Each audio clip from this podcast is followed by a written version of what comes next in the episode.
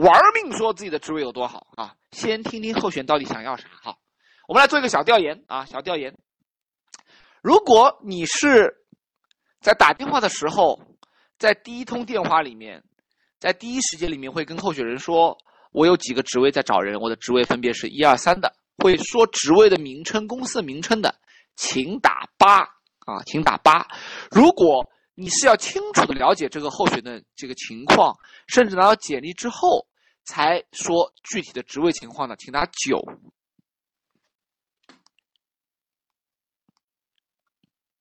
好，哦呦，这个八跟九现在有点有点不分上下啊，有点不分上下，呃，大概是五十票对四十五票的样子啊，感觉是这个样子哈。好的，嗯，我记得我去年做培训的时候，这个比例大概在百分之二十以下哈。我觉得这一两年，特别是最近这一年当中，我我真心觉得。啊，猎头圈发生了很多的变化，也感谢很多的同行，包括这个我们的其他的不同的培训师，包括培训机构，啊，包括这样热情来分享的同学朋友们，把一些好的理念慢慢传播给大家哈。你们玩过那个斗地主吗？斗地主是有炸弹的，是吧？你想想看，谁会玩斗地主一上来就扔炸弹的呢？啊，有谁一上来玩斗地主上来说来，给你看我三把炸弹，先扔给你，对吧？然后说一个三要不要？不可能是这样，是不是啊？那么你想这个候选人跟你玩，是因为你长得好看吗？是因为你帅吗？肯定不是。那因为什么呢？是因为你有职位嘛，你有这种它的价值嘛，对不对？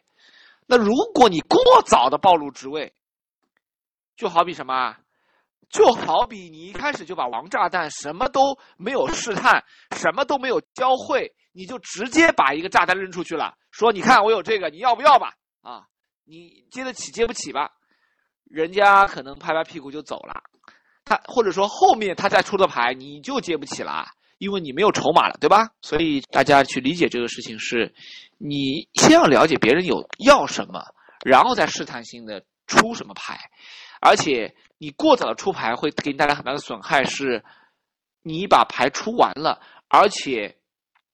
别人会怎么想？你觉得吗？你猜到吗？我跟你讲，我问过很多候选人，他一定会说，这一定是个小猎头，而且这个职位肯定是已经烂大街了。你看 Victor，他什么都没问我就跟我说，哎，你好，你好，你好，张先生，我有一个职位啊，我有职位很好的，是在北京的哈，有一个这个 A 公司的五百强的职位哈，这个职位要怎么样怎么样怎么样啊？年薪多少多少？你感不感兴趣？那我的感受就是，这个职位一定是烂大街，因为他根本不了解我，他就张口就跟我说。那么换言之，他前面打了十个人、二十个人、三十个人，他每个都这么一说，那看来这个职位真的不金贵，对吧？所以啊，先听听候选人想要啥，你问清楚了，然后再抽丝剥茧的。像我很多的做法是，像我们以前的标准做法是在电话里面绝对不说职位，如果是同城的话，一定是你有兴趣吧？你有兴趣好，我把你约过来，或者我来找你。我们见面的时候详聊之后，我们再来探讨你的职业规划，因为职业是个很神圣的事情，对吗？OK，好，啊，而具体怎么问，我们在铁杆群里面以后会有分享，叫做探猎头的探究式的九字真言聆听法啊。这个时间不够了啊，我们就不在这里说了。呃，只要哪怕今天今晚有一句话、两句话，你今天能收到，对你有所启发，那 VC 我今天就睡得更香了。好的，谢谢大家。那今天我们就到这里，下次我们的维 C 脱口秀，我们不见不散。